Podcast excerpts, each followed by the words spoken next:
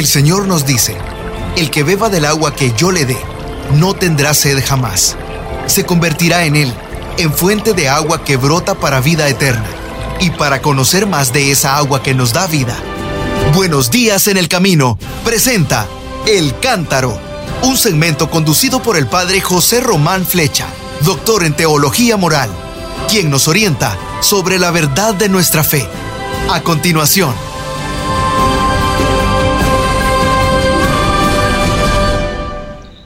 Queridos hermanos, queridas hermanas, ya lo han oído. Sí, soy el padre José Román Flecha, sacerdote de la diócesis de León, en España, pero desde el martes estoy en la hermosa ciudad de Sevilla predicando el quinario, cinco días de misa y de predicación, invitado por la Hermandad de la Veracruz, la Hermandad de la Veracruz de Alcalá del Río, porque en la ciudad de Sevilla hay otra hermandad de la Veracruz y en Salamanca hay otra hermandad de la Veracruz. Hay toda una asociación de hermandades con ese título. Lo digo para responder a mi amigo Luis que me ha hecho una pregunta sobre eso. Bueno, pero Alcalá está a unos 10 o 12 kilómetros fuera de Sevilla y los hermanos de esa hermandad han decidido pedir alojamiento aquí a estas buenas hermanas con las que estoy ¿Qué hermanas son ustedes? Cuente, a ver, confiésese un poco. bueno, somos las religiosas siervas de María, ministras de los enfermos. Ah, claro, ministras significa servidoras. Eso, porque ahora con lo de la política los ministros no, son servidores, pero ustedes sí. Nosotras eh, llevamos el nombre y la misión en el apellido. Ajá. Siervas de María, ministros de los enfermos. Ministras de los pues enfermos. Como, indica, ¿verdad? Eh, ya el mismo nombre de nuestra congregación, somos una congregación de Fundación Española. La fundadora ya está canonizada, Santa Soledad Torres Acosta. Y ella, ah, por eso mi amigo José María Javier la llamaba Soledad de los Enfermos, en un libro bellísimo Santa Soledad de los Enfermos. Escrito, Yo creo que... escrito aquí en Sevilla. Claro, él vivía aquí, aunque él era de dónde, de, Aragón. Sí, era Aragón. Oiga, pero la santa fue canonizada por el Papa Pablo, VI. Y yo creo que aquel día Pablo VI dijo algo muy importante. Dijo que era por primera vez que se encontraba con un carisma de este tipo. ¿Qué carisma era? Bueno, pues el carisma es cuidar a los enfermos, bueno, lógicamente cualquier congregación, lo primero de todo, ¿verdad? Es seguir a Jesucristo. A Jesucristo, un seguimiento, una vida de seguimiento, pero luego ya, pues la misión específica de unos y otros difiere. Nosotras nos dedicamos a cuidar a los enfermos en sus propios domicilios. Eso está bien. O sea, no vienen ellos a casa de las hermanas, sino que van las hermanas a casa de los enfermos. Eso es muy bonito no se limita exclusivamente a domicilio, porque ahora pues surgen nuevas necesidades y a veces los enfermos están ingresados en algún centro médico, no pueden los familiares hacerse cargo de él y, y ustedes sustituyen. Sustituimos. Lo sé por experiencia, porque cuando mi buena madre, que en el cielo esté, enfermó, yo llamé a las siervas de María que viven en Salamanca y dijeron, nosotras vamos a cuidársela. Luego no hizo falta porque fuimos a otro lugar, pero a esta congregación y a estas hermanas les estoy muy agradecido. Como dice ahí nuestra amiga Marta Alegría, estoy requete agradecido. Yo creo que estará bien eso. Muy bien. Muy bien. Queda perfecto. Bueno, ¿y usted es qué? ¿Es superiora o inferiora aquí? Bueno, nosotros no tenemos galones para medir si es super. Desempeñamos tareas distintas y a mí me toca ahora ser, pues, em, ejercer un servicio el servicio de la autoridad en el grado de superiora provincial. Superiora provincial, que no es la provincia política o las provincias como las de Canadá, es un grupo de comunidades esparcidas por un territorio. Algo así debe ser, ¿no? sí. sí. Entonces, mm, bueno, pues eh, la madre provincial mm, está pendiente, ¿verdad?, de aspectos, de cosas de todas las comunidades, pero mm, también pues intenta acompañar a, cada hermana, pues porque se requiere esa presencia, esa cercanía, para ayudarnos unas a otras a avanzar no solo como personas consagradas, vida de seguimiento de Jesús, como discípulas, sino ejerciendo esa misión que hemos comentado Muy bien. anteriormente. Y para hacer esa misión yo veo que ustedes tienen aquí una intensa vida de oración y eso me encanta. Pues es que... A ver, ¿cómo es su, su vida la- de oración? Sí, la sierva de María, para llevar a cabo su misión, que es evangélica, nos inspiramos en las palabras de Jesús. Estuve enfermo y me visitaste. Y también... O sea que en cuando- cada enfermo hay que ver el rostro el y la de figura de, Jesucristo Pero, nuestro Señor. eh, eh, tiene una connotación especial nuestra misión, porque la sierva de María, cuando va al domicilio del enfermo, Ajá. intenta ver o, o intenta vivir y, y ver dos presencias, se realizan dos presencias. A ver, a ver, explíqueme, explíqueme eso que yo soy muy cortito. Primero, la sierva de María, animada de ese espíritu evangélico y de esas palabras de Jesús, intenta ver a Cristo en el enfermo y Ajá. eso es un honor, pero a su vez es Ya. una exigencia de manera que el enfermo pueda ver en ella al Señor. Eso, que vea que se acerca Cristo también hasta en el él. dolor que puede estar O sea que la, la hermanita que va ve a Cristo en el enfermo, pero al mismo tiempo es testimonio, signo cuasi sacramental de la presencia de Cristo junto al enfermo. ¿Lo he dicho bien? Perfecto, porque además, padre, nosotras cuando salimos de casa para ir a cuidar al enfermo, se nos forma desde novicias Ya. para que el paso de la comunidad, de la capilla, porque vamos a despedir al Señor y a encomendarnos a la Virgen antes de salir a ejercer la misión. espere, espere, que eso es muy bonito. Entran en la capilla y le dicen al Señor, Señor, te despido aquí, pero te voy a encontrar en otro Es- sitio. Exacto. No sé si me lo he inventado yo Es eso. atravesar una puerta. Ah, qué bonito. porque entramos en el domicilio del enfermo y el enfermo, sea como sea, es sagrado. Jesús se hace presente en él. Entonces nos da mucho fervor arrodillarnos ante el sagrario, pero nos da también, mm, bueno, pues fervor, más que fervor, es ese estímulo que impulsa la caridad a volcarte en el servicio de esa persona enferma que te puede necesitar de diversas maneras, desde que le alivie físicamente, de postura, de aseo, de lo que sea, hasta que le confortes con una palabra de fe Ya. y le hagas demostrar cómo Dios le ama, no le ha abandonado en su dolor. Entonces, por eso he dicho que es una misión sublime. ¿Cuántas veces decimos, a mí me hubiera gustado, me hubiera gustado mucho estar en tiempo de Jesús, haberle hecho esto, lo otro, lo otro? El Señor nos pone en esa ocasión, esa oportunidad de que se lo hagamos a los que están a nuestro alrededor. De manera que eh, Él mismo lo dice, no son palabras bonitas. Claro, Las Señor- palabras de Jesús son ciertas. El Señor nos quiere Lo que en este momento. con uno de estos, conmigo lo hicisteis. Y hay que florecer donde Él nos ha plantado. Y nos ha plantado en este lugar, en este tiempo, en esta historia, ¿no le parece? Claro, entonces, mm, padre, la misión mm, la consideramos tan sagrada y es tan gratificante, aunque uno vuelva cansado por la mañana, pero mm, el haber estado ejerciendo ese apostolado junto al enfermo, que es un ministerio sagrado, es un ministerio, y así procuramos dentro de nuestra ah, pobreza o pequeñez o miseria o límites, como queramos decir, pues intentamos vivirlo. Y hay testimonios preciosos de cómo los enfermos al principio a lo mejor pues no son no te aceptan del todo porque no son no es de su agrado que vaya una religiosa a cuidarle, a veces es la conveniencia de la familia y poco a poco nos, nos ganamos la confianza y nos ganamos el corazón del enfermo y de la familia. Oiga, madre, yo creo, como lo hemos prometido al principio, creo que esto tiene importancia con relación al Evangelio de este próximo domingo, que está tomado de Juan capítulo 14, y se nos dicen muchas cosas. Jesús dice en el discurso de la última cena, el que me ama guardará mi palabra, y mi Padre lo amará, y vendremos a él. El que no me ama no guardará mis palabras. Qué bonito.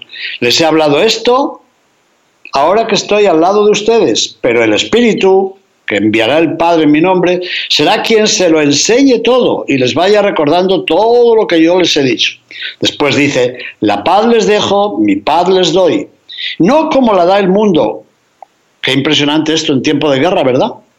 Que no tiemble el corazón de ustedes ni se acobarde. Me han oído decir, me voy y vuelvo al lado de ustedes. Si me aman, se alegrarán de que yo vaya al Padre, porque el Padre es más que yo.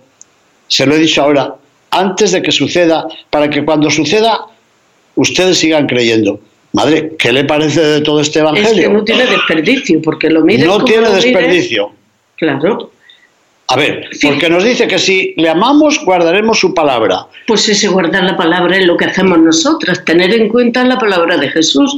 Lo que hicisteis con uno de estos, conmigo lo hicisteis. Estuve enfermo, me visitasteis. A nivel humano, a veces, con qué satisfacción recordamos ciertas palabras, que en nuestra infancia, en nuestra niñez, nos decían nuestros padres para ayudarnos a ser personas de bien. Y eso es guardar la palabra, recordar todo aquello. Pues recordar, recordar. De eso vamos a hablar para, para el lunes, mm, porque es el Día de la Memoria en Estados Unidos. Pero luego Jesús lo dice también de forma negativa que me, me, me interpela. Y el que no me ama no guardará mis palabras. ¿Qué le parece a usted esto? es fuerte. Fuerte, muy Porque a veces pensamos que no tiene trascendencia o que las cosas pasan así sin más. Bueno, no me interesa, no lo cumplo. Ajusto el Evangelio a mis necesidades en lugar de ajustar mi vida al Evangelio. A ver, a ver, a ver, a ver, que eso me ha gustado mucho. Ajusto el Evangelio a mis necesidades y a mi capricho en lugar de ajustar mi vida al Evangelio. ¿Usted sabe lo que acaba de decir? Yo creo que sí. Eso es, eso es muy serio. Yo creo que en eso consiste el pecado, en ajustar la palabra de Dios a mi capricho, en lugar de ajustar mis caprichos, deseos, voluntades a la palabra de Dios. Por eso, no sé quién dijo, alguien dijo, que no me acuerdo. A lo mejor lo dijo usted. Domesticamos lo más sagrado. Así es. Entonces, un profesor mío decía, a veces hacemos con el Evangelio como hacen en los circos, que liman las uñas de las fieras para que no nos dañen. Claro. Y al Evangelio le quitamos la parte cortante para que quede así algodonada. Bueno, pues Jesús que era, hablaba así como de pueblo, ¿verdad? Para que todos le entendiéramos y decía, no se puede servir a dos señores. O sea que Dios, hay que darle a Dios lo que le corresponde. Y lo que le corresponde a Dios no se lo podemos dar a los demás. Lo que le corresponde a Dios es todo. Claro. Y, le vamos dando migajitas y no. Bueno, le damos lo que nos devuelve. Oiga, el otro día, creo que fue ayer, dirigiéndole a ustedes la homilía, yo hice ahí una especie de juego de palabras. No sé si lo han pensado usted y la comunidad después, porque dije, Jesús dice, el que me ama guardará mi palabra. Pero yo creo que también vale lo contrario. El que guarda mi palabra me amará. Porque también eso pasa en el orden humano, entre los enamorados, entre los amigos. una cosa lleva a la a ver, a ver cómo lo entendió usted eso. Bueno, pues yo No, no, no quiero examinarla, no, no, no. claro. Uno ha sido profesor y examina a la gente, sino que comparta con nosotros esta, esta postura que nos pide el Evangelio. Que el amar nos lleve a cumplir la palabra y que el cumplir los mandamientos de la palabra nos lleve a amar. Es que cuando se cumple la palabra de Jesús vemos que es una palabra que nos lleva a una plenitud y esa plenitud está relacionada con Él y entonces al conocerle se le ama más y al amarle se le quiere dar gusto. Eh, yo veo esa relación. Muy bien, muy bien. Yo creo que ustedes no se dedican solo a atender a los enfermos, ¿eh? Me parece que le dedican mucha atención a la palabra de Dios también, me parece. Bueno, pues eh, los tiempos que tenemos marcados de oración, normalmente, casi todas, nos gusta reflexionar ese rato de oración, que es una hora, sobre la palabra de Dios del día. Y ese contacto con la palabra hace que uno vaya cambiando. Yo leí, no sé, es un ejemplo muy significativo, un cuentecito, un cuentecito. Cuéntenos un cuentecito. Había un abuelito con su nieto y estaba el abuelo leyendo la palabra, la Biblia. Sí. Y el nieto le dijo, abuelo, yo no la leo, a mí se me olvida enseguida. Y el abuelo, muy sabio, le dijo, coge la cesta del carbón y llénala de agua. Pues el niño cogió la cesta del carbón, se fue al río. Una canastilla, un cestito. Y cuando llegó a la casa no, no llevaba agua, lógicamente. claro. Y le dijo, abuelo, no traigo agua. No importa, ve de nuevo y la llenas. Y así varias veces. Y ya el niño se cansó, dijo, abuelo, es inútil, por más que yo llene el cesto de agua, cuando llego aquí no hay agua. Dice, yo no te he dicho que traigas agua, sino que lo llenes. ¿A que ahora está más limpio que antes? Mírale, qué abuelo tan listo. Entonces eso nos pasa a nosotros, el contacto con la palabra. La palabra es eficaz y cuando nos abrimos voluntariamente a ella y pedimos al Señor, por lo que hemos dicho antes, que nuestra vida se modele según su palabra, pues el Señor, digo yo que aunque sea por cansancio de insistirle, algo irá haciendo en nuestro corazón. Ay Señor, no te canses, no te canses, aunque nosotros tengamos que insistir una y otra vez. Oiga, esto yo creo que se lo voy a copiar. Lo del canastillo lleno de agua, que aunque el agua se vaya, el canastillo queda más limpio. Es bonito eso, porque eh, yo creo que eso vale también para la oración. Porque algunos dicen, ¿para qué le voy a decir yo al Señor mis necesidades si Él ya las conoce? Yo suelo decir, ya, pero mientras se las cuentas al Señor, tú mismo te haces consciente de lo necesitado que estás. ¿O no será así la cosa? Sí, padre, pero además Mm, desde el punto de vista de fe, así, pero a mi pobre parecer creo que también psicológicamente el Señor nos pone ahí un remedio. Él nos dijo que pidiéramos, así que por algo será. Pero necesitamos todos compartir con alguien lo que nos pasa.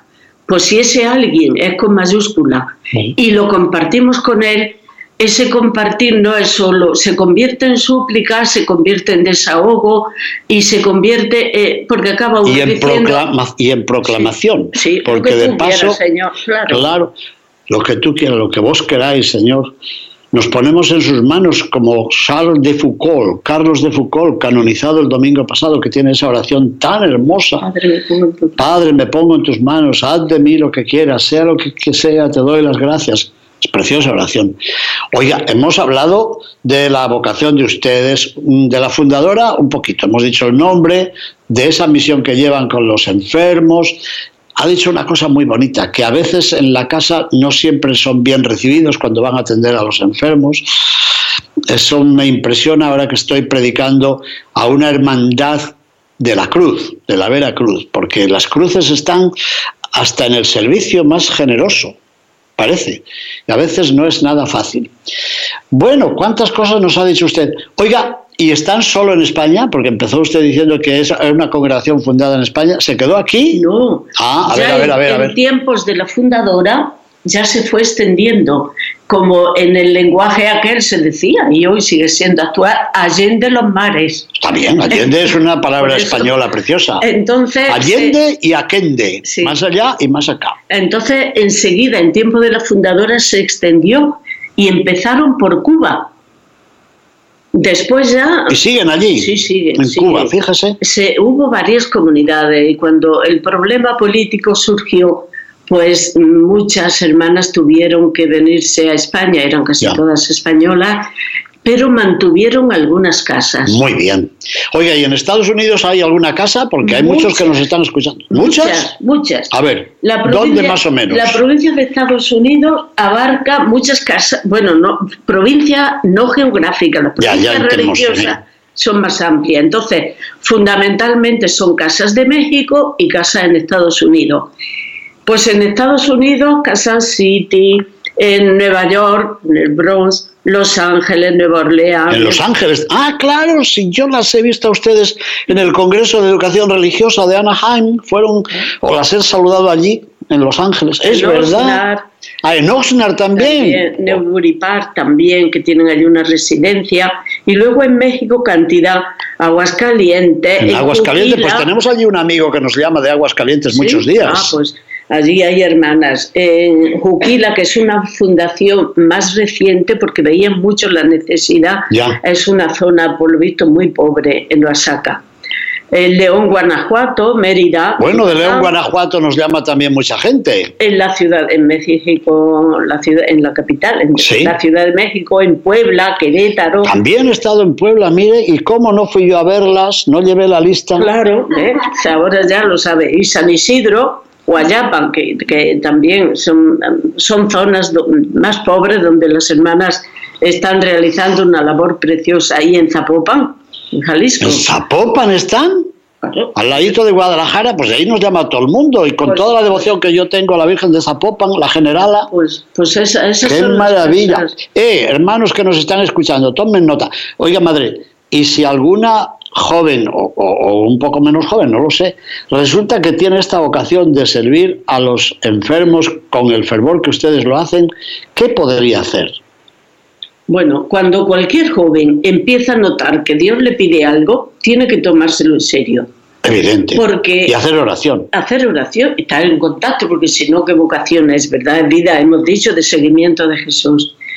Tener en cuenta que la misión que Dios nos puede pedir puede ser tan importante de cara a los demás que lo que esa persona no haga, nadie la va a hacer en su lugar. Sí, sí, es serio. Entonces, Así es. que contacte con las hermanas, ya hemos mencionado la ciudad de ahora hay mucha facilidad para ponerse en contacto pues con, con internet, porque buscan Sierva de María en cualquier ciudad y Pero uno de nuestros oyentes ya me mandó la foto de algunas casas, no sé si será la de Oxnard, que pone allí en inglés a, la, a la puerta Sisters Servants of Mary. Pues no he cruzado el charco. ¿No he cruzado el charco? lo tenemos que mandar para allá cualquier día.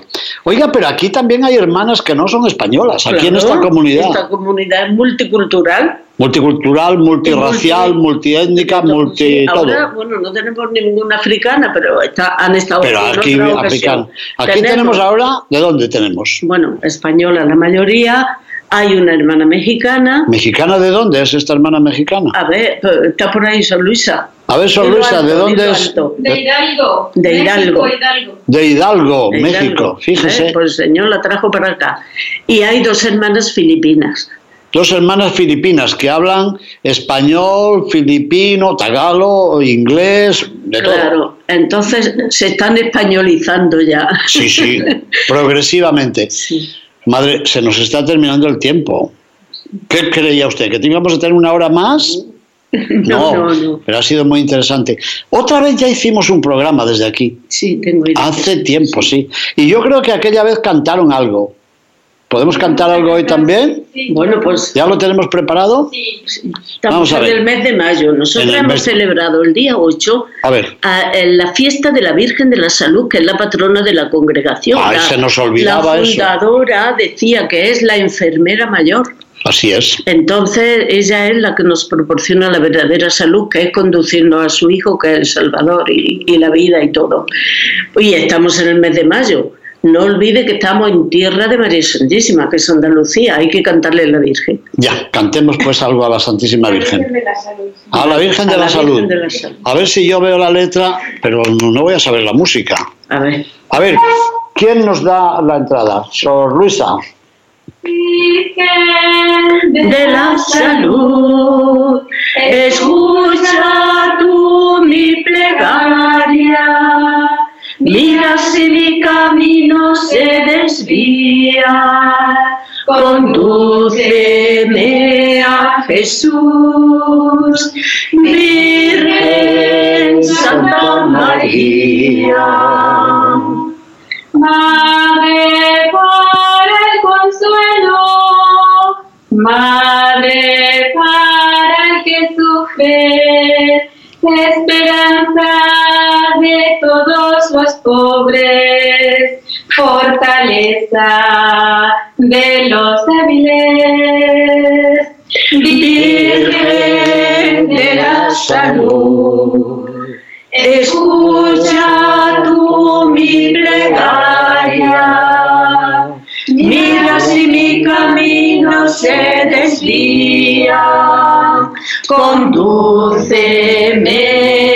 Jesús.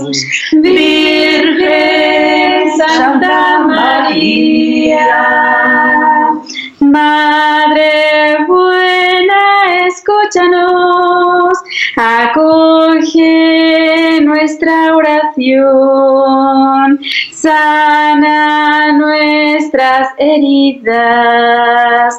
Madre, ten compasión.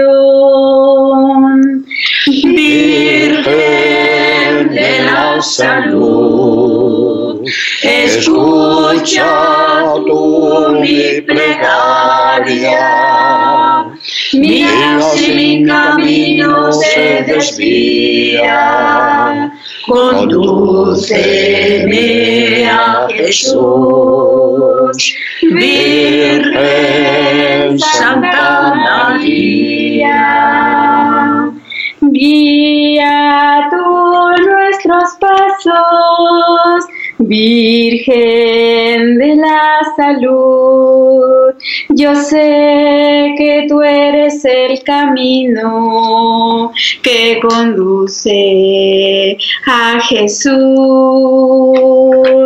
Virgen de la salud, escucha tu mi plegaria.